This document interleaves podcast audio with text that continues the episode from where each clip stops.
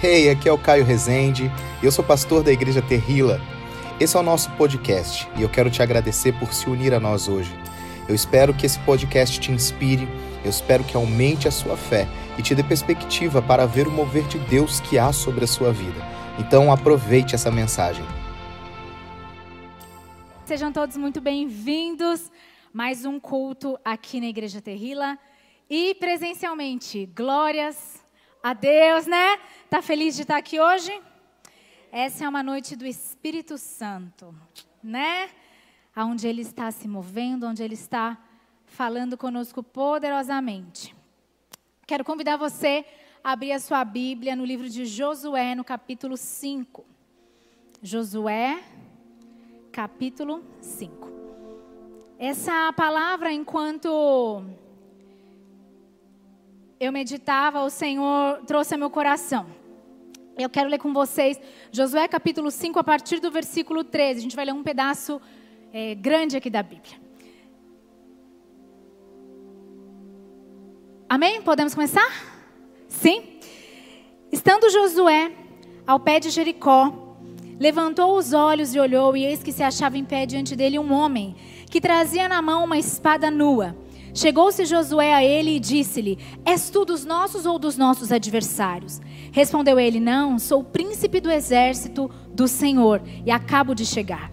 Então Josué se prostrou com o rosto em terra e o adorou e disse-lhe: Que diz meu senhor? ao seu servo. E respondeu o príncipe do exército do Senhor a Josué: Descalça as sandálias dos pés, porque o lugar em que estás é santo. E fez Josué assim. Ora, Jericó estava rigorosamente fechada por causa dos filhos de Israel, ninguém saía nem entrava. Então disse o Senhor a Josué: Olha, entreguei na tua mão Jericó, o seu rei e os seus valentes. Vós, pois, todos os homens de guerra, rodeareis a cidade, cercando-a uma vez, assim fareis por seis dias. Sete sacerdotes levarão sete trombetas de chifre de carneiro adiante Vamos, desculpa, vamos de novo. Sete sacerdotes levarão sete trombetas de chifre de carneiro diante da arca. E no sétimo dia rodeareis a cidade sete vezes, e os sacerdotes tocarão as trombetas. E será que tocando-se longamente a trombeta de chifre de carneiro, ouvindo, vo ouvindo voz o sonido dela, todo o povo gritará com grande grita, o muro da cidade cairá abaixo e o povo subirá nele, cada qual em frente de si. Então Josué, filho de Num, chamou os sacerdotes e disse-lhes: Levai a arca da aliança, e sete sacerdotes levem sete trombetas de chifre de carneiro adiante da arca do Senhor. E disse ao povo: Passai e rodeai a cidade, e quem estiver armado, passe adiante da arca do Senhor. Assim foi que, como Josué dissera ao povo, os sete sacerdotes, com as sete trombetas de chifre de carneiro diante do Senhor, passaram e tocaram as trombetas, e a arca da aliança do do Senhor os seguia. Os homens armados iam adiante dos sacerdotes que tocavam as trombetas. A retaguarda seguia após a arca e as trombetas soavam continuamente. Porém, ao povo ordenara Josué dizendo: Não gritareis, nem fareis ouvir a sua voz, nem sairá palavra alguma da sua boca até o dia em que eu vos diga: Gritai então gritareis. Assim a arca do Senhor rodeou a cidade, contornando-a uma vez. Entraram no arraial e ali pernoitaram. Levantando-se Josué de madrugada, os sacerdotes levaram de novo a arca do Senhor. Os sete sacerdotes que levavam as sete trombetas de chifre de carneiro diante da arca do Senhor iam tocando continuamente. Os homens armados iam adiante deles e a retaguarda seguia após a arca do Senhor, enquanto as trombetas soavam continuamente. E no segundo dia, rodearam outra vez a cidade cidade e tornaram para o arraial, e assim fizeram por seis dias. No sétimo dia, madrugaram ao subir da alva, e da mesma sorte rodearam a cidade sete vezes. Somente naquele dia rodearam a cidade sete vezes. E sucedeu que na sétima vez, quando os sacerdotes tocavam as trombetas, disse Josué ao povo: Gritai porque o Senhor vos entregou a cidade. Porém a cidade será condenada, ela e tudo quanto nela houver. Somente viverá Raabe, a prostituta e todos os que estiverem com ela em casa, porque escondeu os mensageiros que enviamos. Tão somente guardai-vos das coisas condenadas, para que tendo-as vós condenado, não as tomeis, e assim torneis maldito o arraial de Israel e o confundais. Porém toda prata e ouro e utensílios de bronze e de ferro são consagrados ao Senhor, irão para o, meu, para o seu tesouro. Gritou, pois, o povo, e os sacerdotes tocaram as trombetas. E tendo ouvido o povo o sonido da trombeta e levantado grande grito, ruíram as muralhas. E o povo subiu à cidade, e cada um em frente de si, e cada qual em frente de si, e a tomaram tudo quanto na cidade havia, destruíram totalmente a fio de espada, tanto homens quanto mulheres, tanto meninos como velhos, também bois, ovelhas e jumentos. Amém. Graças ao Senhor pela sua palavra. Nós lemos aqui esse, essa passagem aonde o Senhor ele traz uma palavra específica sobre a vida de Josué. E enquanto eu meditava, enquanto eu pensava sobre aquilo que Deus gostaria de liberar e falar conosco nessa noite, o Senhor me trouxe um título. Eu não tenho muito costume de colocar títulos nas mensagens, mas hoje o Senhor me trouxe isso no coração. E a, a, o título da mensagem de hoje é Deus uma vez me disse. Deus uma vez me disse. Deus uma vez havia dito a Josué, ele apareceu aqui a Josué, e ele disse a Josué, no capítulo 6, no versículo 2: Olha, eu entreguei na tua mão Jericó, o seu rei e os seus valentes. E Josué foi, ele segue toda a toda a ordem do Senhor. Ele segue todas as instruções que o Senhor havia trazido a ele. O povo de Israel, depois de atravessar o Jordão, ele cerca a cidade de Jericó por sete dias. E só depois do sétimo dia, depois de sete, na verdade foram seis dias, uma volta por dia, e no sétimo dia eles deram sete voltas. E só aí que se cumpre a palavra do Senhor. Nós lemos essa história, a gente canta essa história lá para as crianças, não é mesmo? Vem com Josué lutar em Jericó, a gente ensina isso e de certa maneira nos causa alguma emoção. Mas eu estava pensando, enquanto o Senhor me, me trouxe, vá ver sobre essa, essa muralha, esses muros. E Jericó era uma cidade fortificada. E esses muros eram muros é, aonde eles tinham aproximadamente 4 quilômetros de extensão 12 metros de altura e mais ou menos 8 metros e meio de espessura. E nessa espessura ficavam ali, tinham torres e tinham, e tinham vigias. Então era uma cidade fortificada, uma cidade com, com guerreiros, era uma cidade aonde, quando Josué recebe essa direção, nós temos que pensar dar sete voltas ao redor de uma muralha e, e, seguindo todas as instruções da arca da aliança, dos sacerdotes, dos chifres, né, de carneiro. E quando eles ouvirem o som, eles gritam e as, mulher, e as muralhas caem sob o poder de Deus. A gente precisa entender o tamanho dessa muralha. Como isso aconteceu?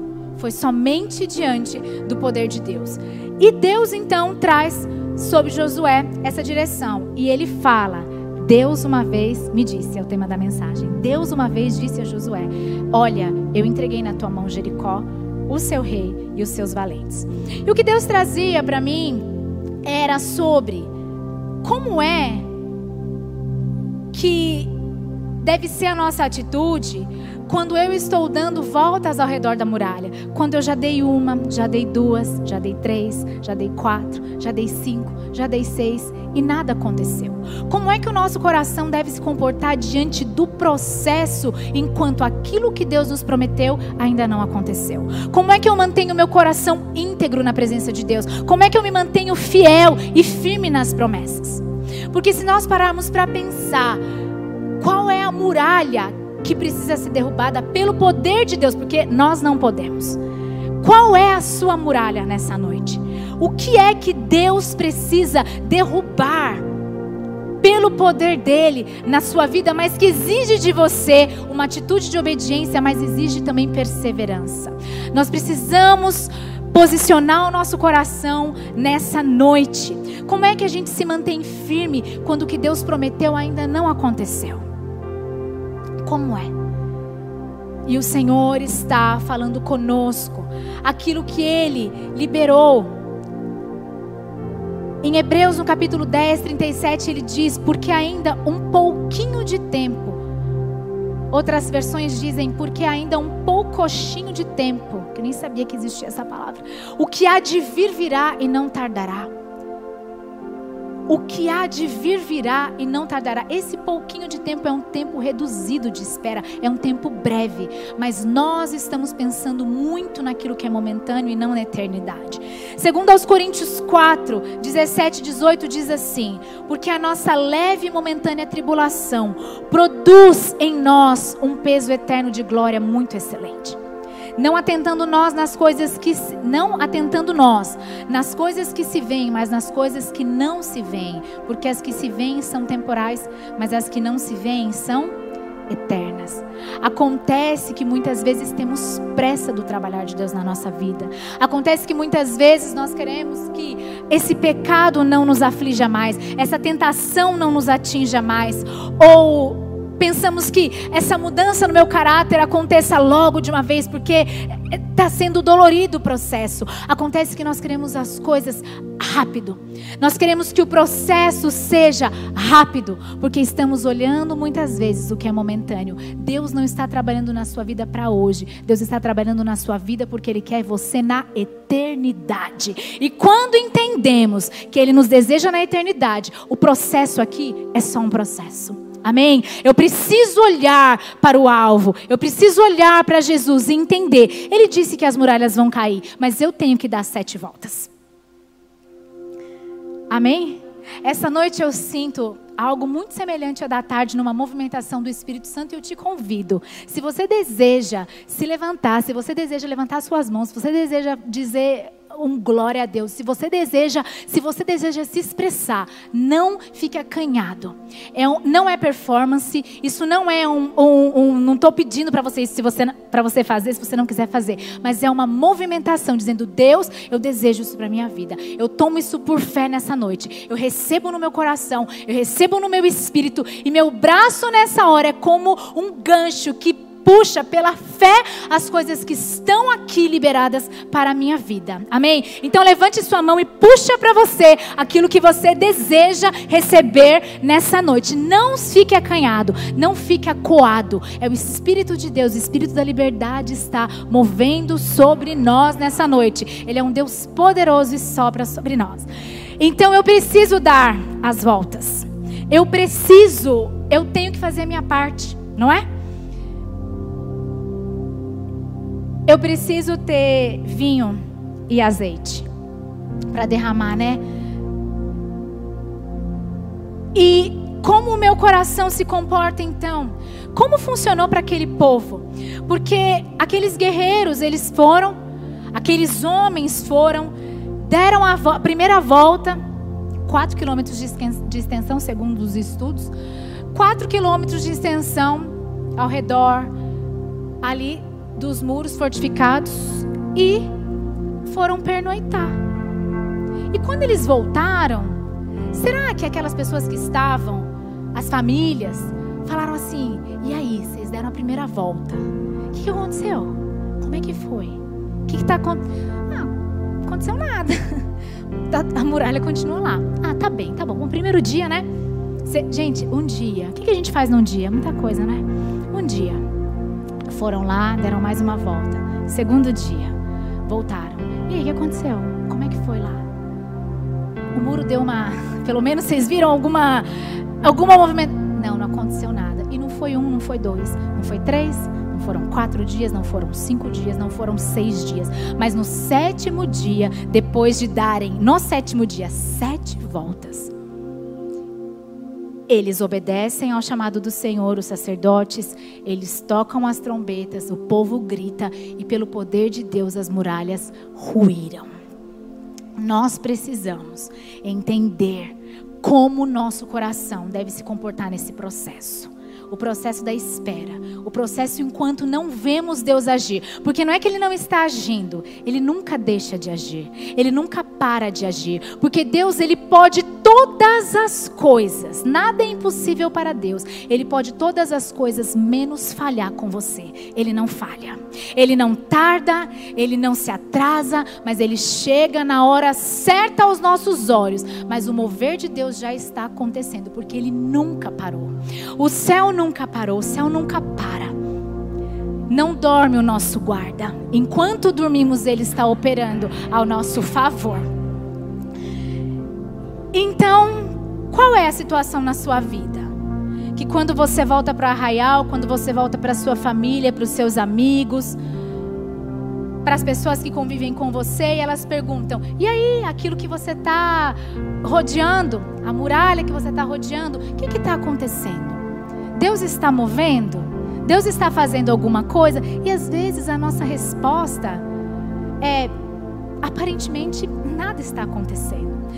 E muitas vezes nós, como povo, porque nós somos pessoas, nós somos um povo, e, e, as pessoas conseguem incentivar as outras, mas elas também conseguem desmotivar com uma palavra, sim ou não? Não sei. Eu, às vezes, você poderia esperar de mim, em alguma situação, alguma fala, alguma palavra, e eu posso ter deixado você para baixo, não sei. Assim como o contrário também acontece, porque nós somos pessoas.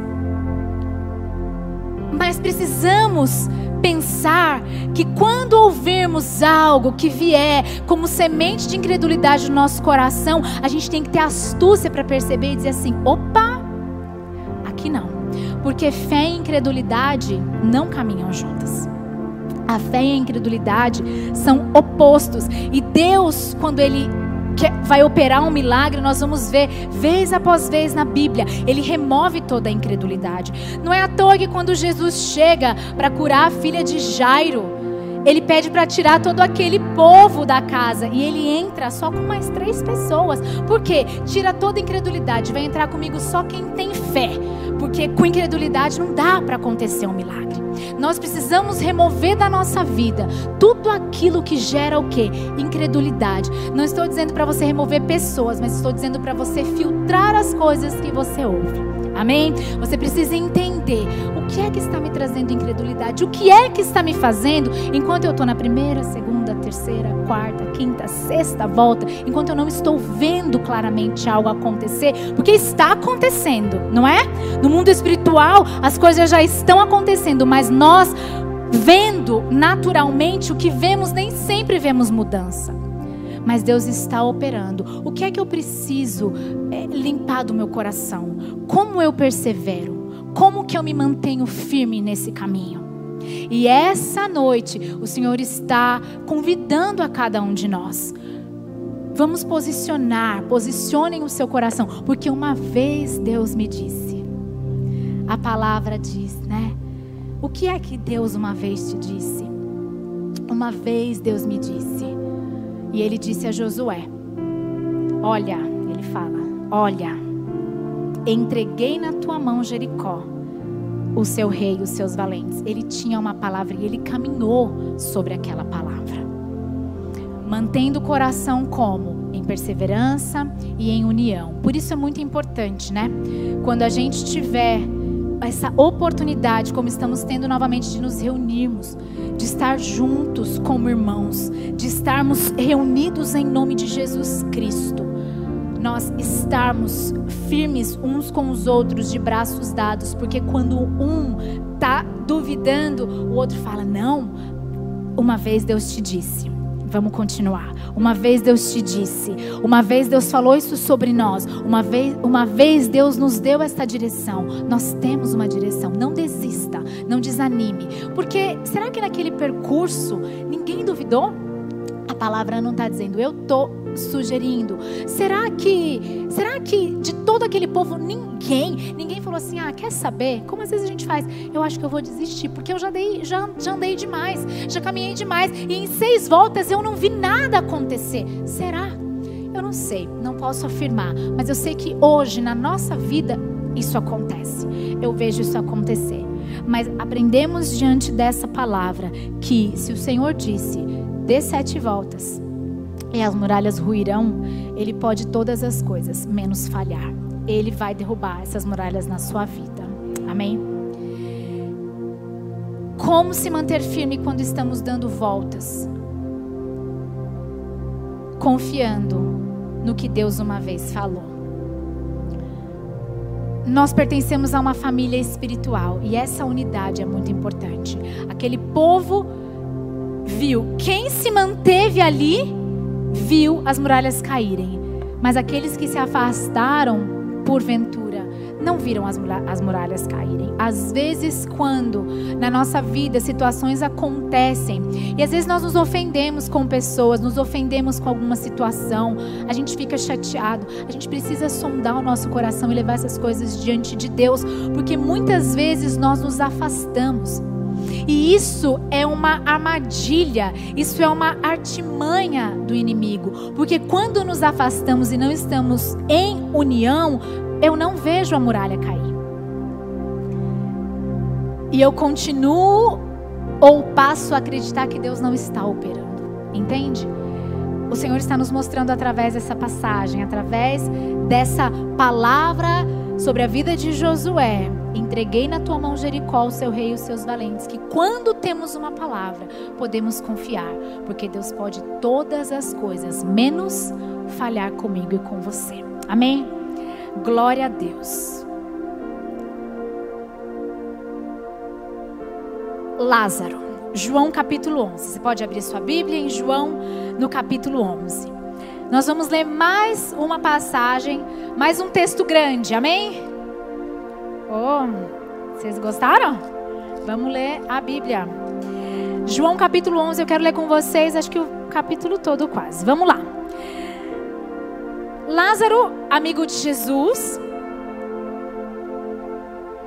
irmão de Marta e de Maria, ele é aquele que depois de quatro dias de sepultamento é trazido à vida. Ele é ressuscitado por Jesus diante do chamado de Jesus, ali diante do sepulcro. Vamos ler essa passagem. João capítulo 11. Estava enfermo Lázaro de Betânia, da aldeia de Maria e de sua irmã Marta. Esta Maria, cujo irmão Lázaro estava enfermo, era a mesma que ungiu com bálsamo o Senhor e lhe enxugou os pés com os seus cabelos. Mandaram, pois, as irmãs de Lázaro dizer a Jesus: Senhor, está enfermo aquele a quem amas. Ao receber a notícia, disse Jesus: Esta enfermidade não é para a morte, e sim para a glória de Deus, a fim de que o Filho de Deus seja por ela glorificado. Ora, amava Jesus a Marta e a sua irmã e a Lázaro. Quando, pois, soube que Lázaro estava doente, ainda se demorou dois dias no lugar aonde estava. E depois disse aos seus discípulos: Vamos outra vez para a Judéia. E disseram-lhe os discípulos: Mestre, ainda agora os judeus procuravam te apedrejar e voltas para lá? Respondeu Jesus: Não são doze as horas do dia? Se alguém andar de dia, não tropeça, porque vê a luz deste mundo. Mas se andar de noite, tropeça, porque nele não há luz. Isto dizia e depois lhes acrescentou: O nosso amigo Lázaro adormeceu, mas eu vou para despertar. E disseram-lhe, pois, os discípulos: Senhor, se dorme, estará salvo. Jesus, porém, falara com respeito à morte de Lázaro, mas eles supunham que tivesse falado do repouso do sono, que é a ressurreição. Então Jesus lhes disse claramente: Lázaro morreu, e por vossa causa me alegro de que lá não estivesse, para que possais crer, mas vamos lá ter com ele. Então Tomé, chamado Dídimo, disse aos, condiscípulos: Vamos também nós para morrermos com ele. E chegando Jesus, encontrou Lázaro já sepultado havia quatro dias.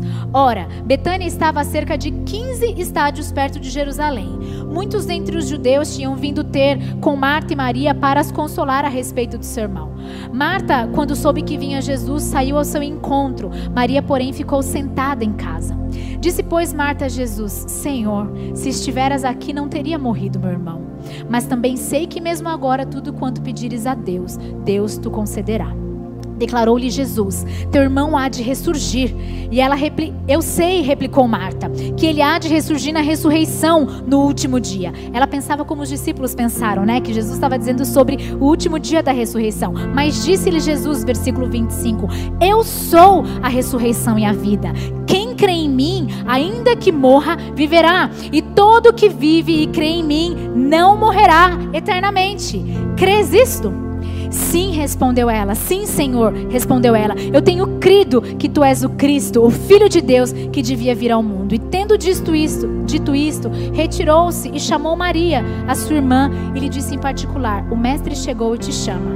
E ela, ouvindo isto, levantou-se depressa e foi ter com ele. Pois Jesus ainda não tinha entrado na aldeia, mas permanecia onde Marta se avistara com ele. E os judeus que estavam com Maria em casa e a consolavam, vendo-a levantar-se depressa e sair, seguiram na que ela ia ao túmulo para chorar. Quando Maria chegou ao lugar onde estava Jesus, ao vê-lo, lançou-se aos pés, dizendo: Senhor, se estiveras aqui, o meu irmão não teria morrido. E Jesus, vendo-a chorar, e bem assim os judeus que acompanhavam agitou-se no espírito e comoveu-se e perguntou: Onde o sepultastes? Eles lhe responderam: Senhor, vem e vê. E Jesus chorou. Então disseram os judeus: Vede o quanto ele o amava. Mas alguns objetaram: Não podia ele, que abriu os olhos do cego, fazer com que ele não morresse? Sempre tem incredulidade, né, irmãos, quando a gente vê Jesus agindo.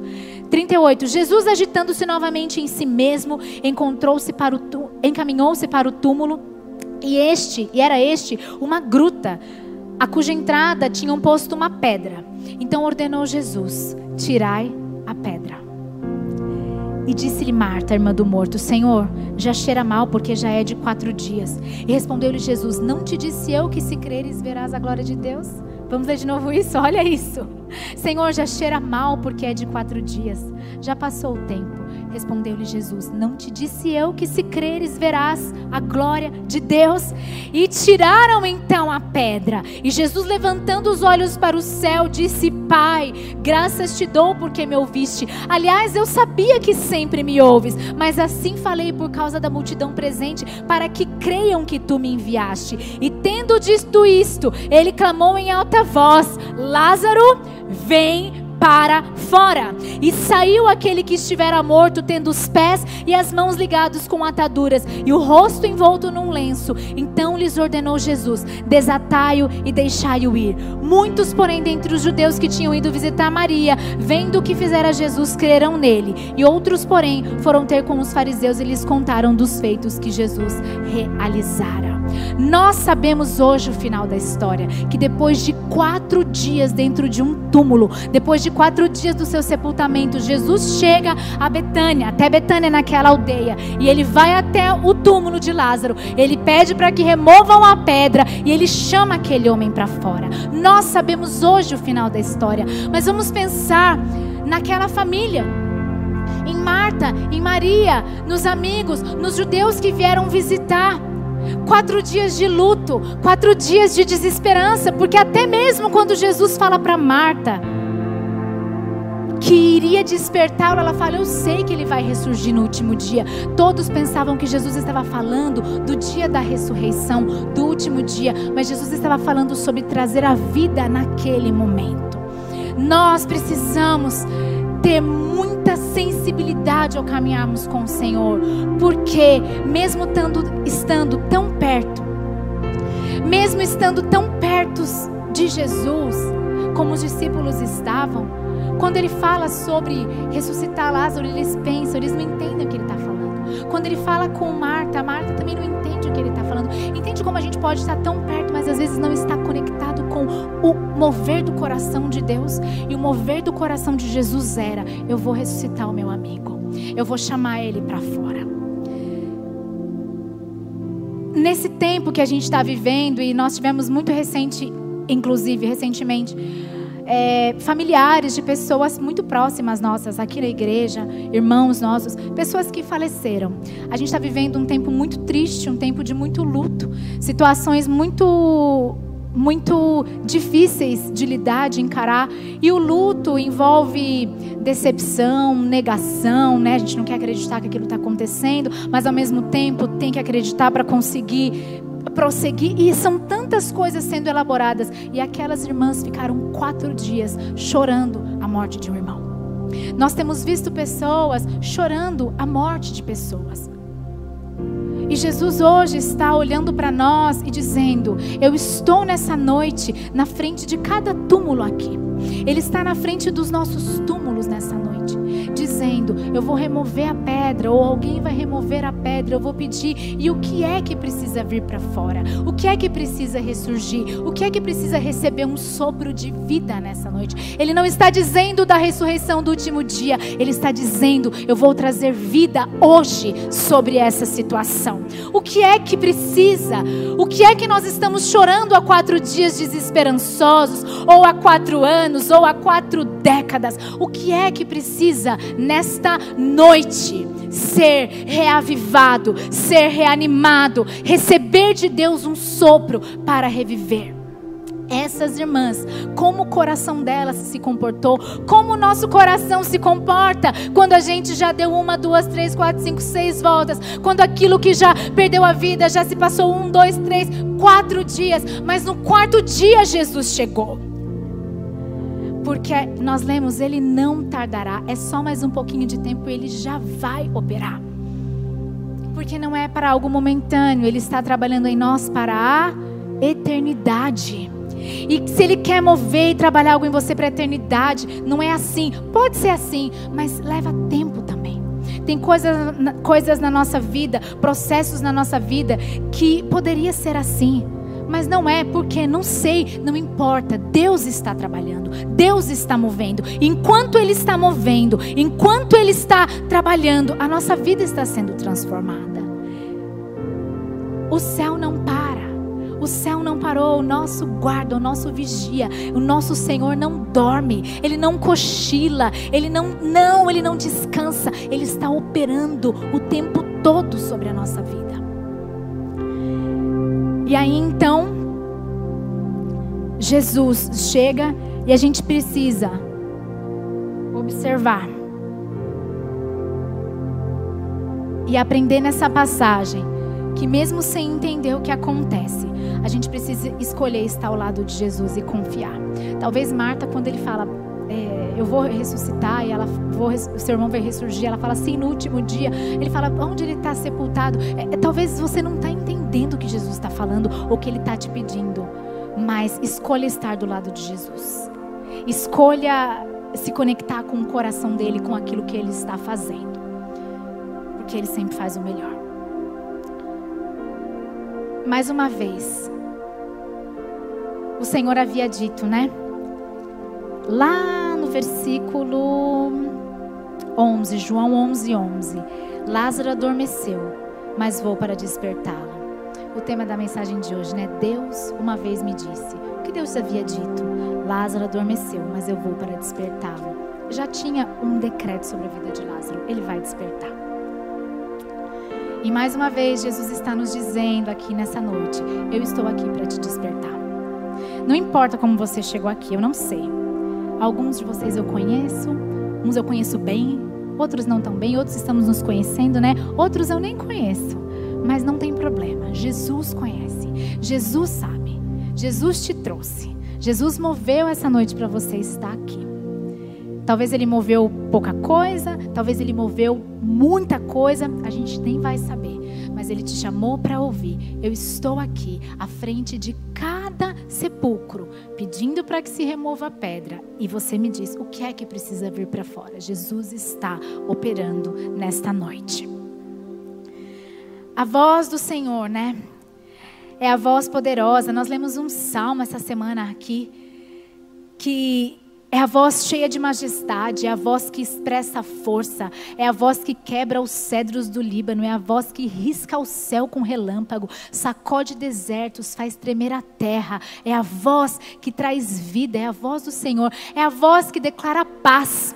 E a paz, paz, um dos significados de paz é ordenar todo o caos. Qual é o caos que nos cerca? Qual é o caos que está?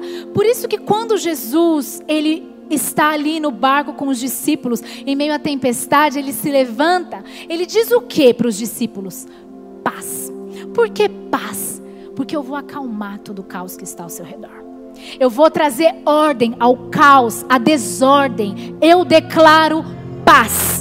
Então, nesta noite, quando a gente olha para alguém e fala, a paz do Senhor é a paz, ordem sobre a sua vida, ordem sobre o caos, ordem sobre a desordem. Ele declara paz. Amém? A paz do Senhor. A voz do Senhor é essa voz que declara paz sobre nós. A voz é essa voz que acalma a tempestade. É a voz que ordena ordem ao caos.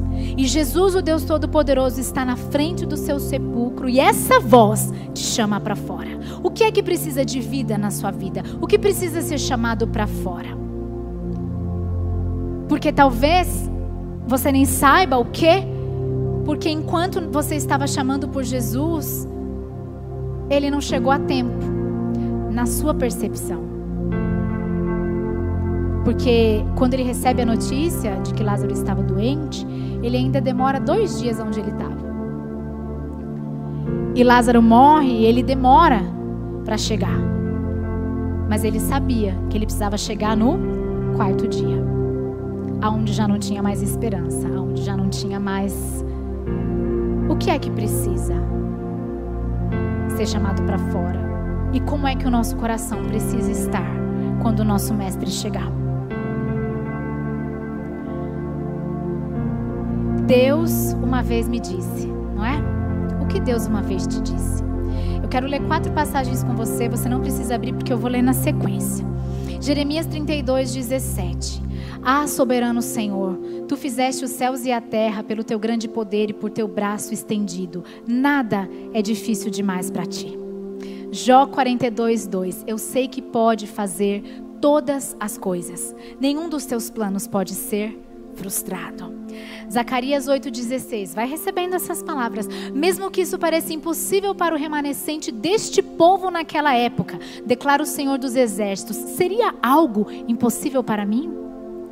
Marcos 10, 27. Jesus olhou para eles e respondeu: Para o homem é impossível, mas para Deus não, porque todas as coisas são possíveis para Deus.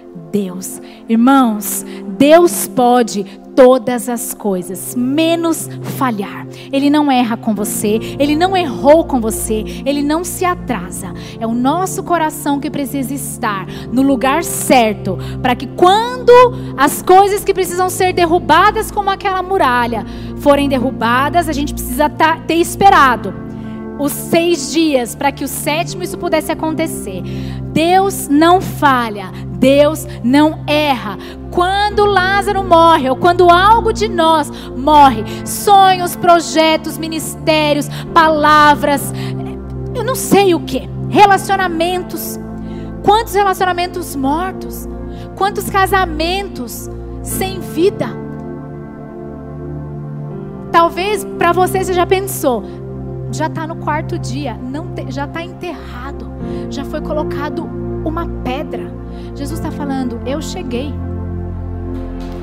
E se eu cheguei, eu peço, remova a pedra, remova a pedra, porque eu vou declarar: casamento, vem para fora. Receba a vida, nós precisamos crer nesse poder da ressurreição. É o Espírito de Deus, é o Espírito que está se movendo aqui entre nós. Amém? Uma vez Deus te disse: existe uma promessa. O que é que Deus te disse? Uma vez Deus te disse que Ele não demoraria, que Ele não tardaria e que Ele está operando algo em você que não é momentâneo, mas Ele está produzindo em nós um peso de glória que é para a eternidade. Uma vez Deus te disse. Você pode dizer uma vez, Deus me disse. Uma vez Deus me disse. Amém? Pode se colocar de pé. Nós ainda vamos ter ceia, mas um pouquinho antes da ceia, eu só quero que você medite agora por alguns segundos. O que é que precisa ser derrubado como aquela muralha? Ou o que é que precisa ser chamado para fora desse sepulcro? E você vai trazer a sua mente e você vai colocar diante de Deus nessa hora. Pode ir trazendo na sua mente o que é que precisa. O que é que você precisa derrubar como aquela muralha? Ou o que é que precisa receber vida que está morto?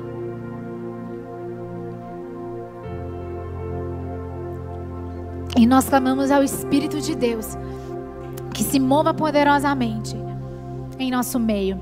Não seja um espectador nessa hora, mas receba um toque poderoso do Espírito Santo.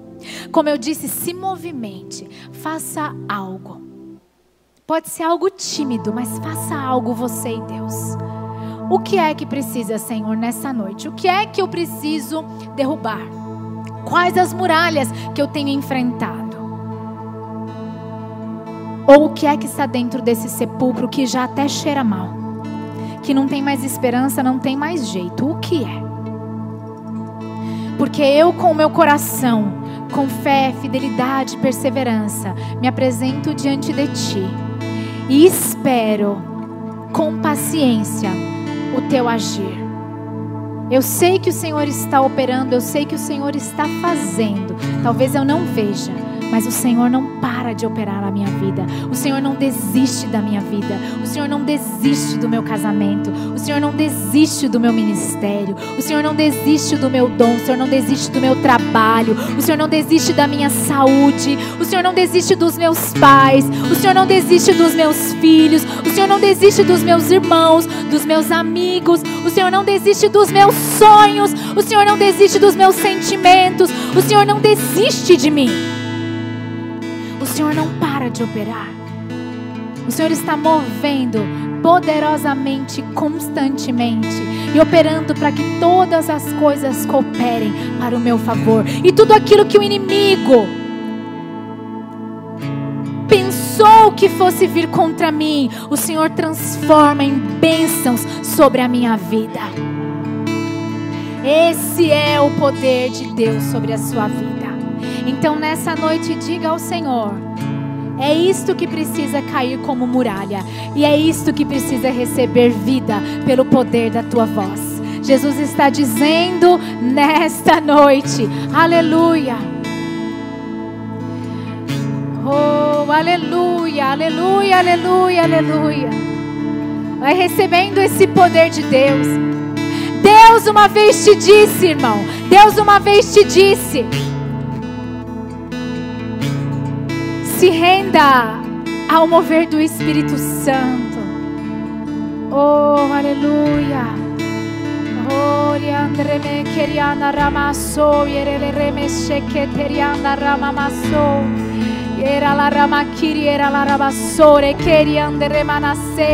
Deus uma vez te disse,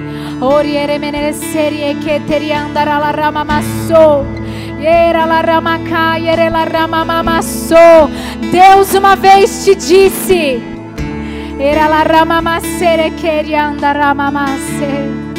Deus uma vez te disse. Aleluia.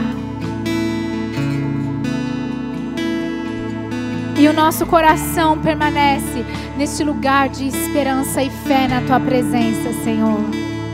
Porque o Senhor não tardará é só mais um pouquinho de tempo, é um tempo breve, é um processo, porque o Senhor trabalha na minha vida para a eternidade. Então eu vou suportar. Diga ao Senhor, eu vou suportar. Eu vou suportar. Diga ao Senhor, eu irei até o fim. Diga ao Senhor, eu irei até o fim. Eu irei até o fim contigo, Jesus. Por ti, Jesus, eu irei até o fim. Eu não vou desistir. Eu não vou desistir. Meu coração permanecerá no lugar certo. Eu não vou desistir. Eu não vou desistir. Amém? Rapidamente, as, os elementos da ceia vão ser entregues e cada um pode pegar. Aguarde todos receberem que nós vamos ceiar juntos, tá bem? Enquanto isso, continue com seu coração quebrantado, posicionado diante do Senhor. Aleluia! A presença do Senhor está neste lugar. A presença de Jesus se move. Oh, aleluia! Oh, Ramacheque. Você ora em línguas, vai orando em línguas. Vai edificando o seu espírito. Orianda Ramase, Keteriana Ramamassou. Yera la rama kiriera la rama baixei. Yera la. Yerere. Nós nos enchemos de ti, Espírito.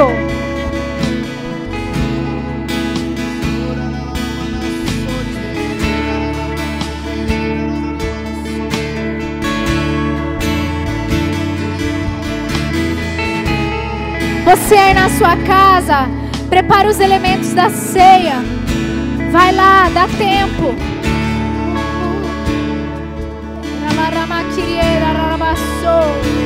Oh, aleluia. Oh, aleluia. Oh, aleluia.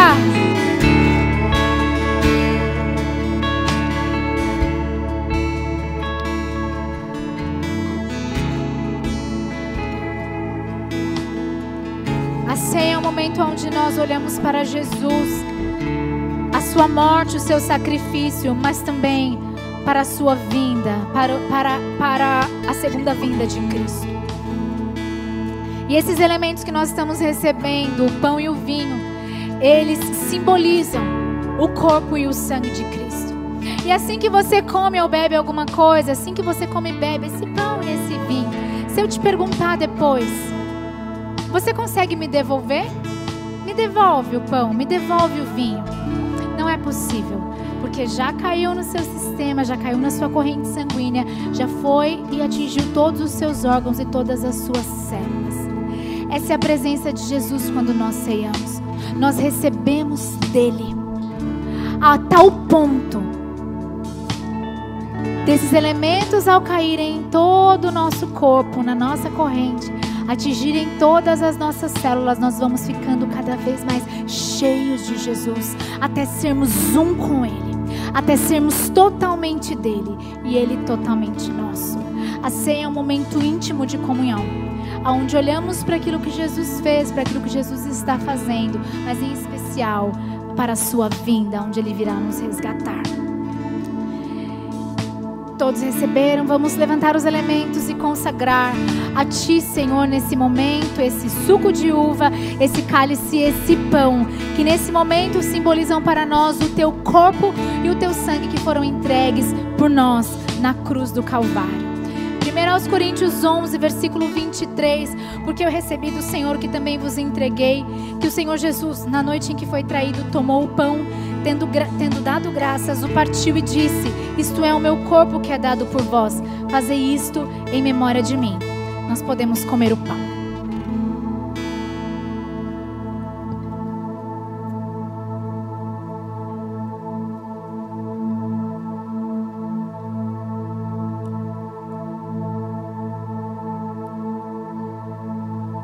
envolvidos nessa presença, sentindo presença de Jesus, atingindo não só nosso espírito e alma, mas o nosso corpo físico. Recebemos cura através da ceia. Recebemos o poder de Deus sobre cada célula do nosso corpo físico nessa hora, em nome de Jesus. E por semelhante modo, depois de haver ceado, tomou também o cálice, dizendo: Este cálice é a nova aliança do meu sangue, no meu sangue. Fazei isto todas as vezes que o beberdes em memória de mim. Nós podemos beber.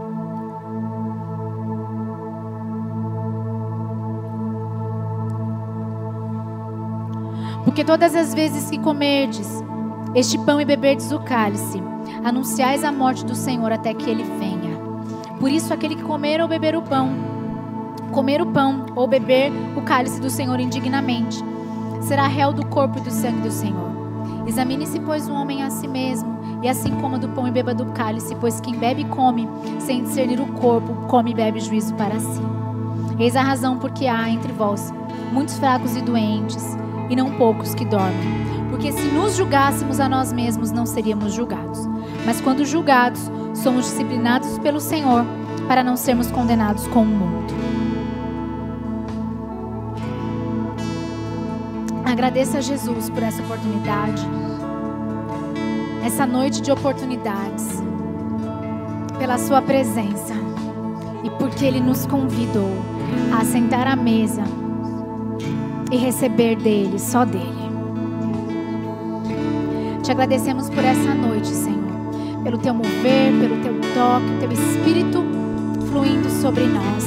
Ainda mais um pouco, se você deseja, levante as suas mãos pela fé, ainda tome aquilo que você necessita e traga para si. Eu trago, Senhor. Pela fé, eu trago, Senhor. Pela fé. Pela fé. É o teu poder, é o teu poder, é o teu poder. Receba do Senhor. Receba do Senhor.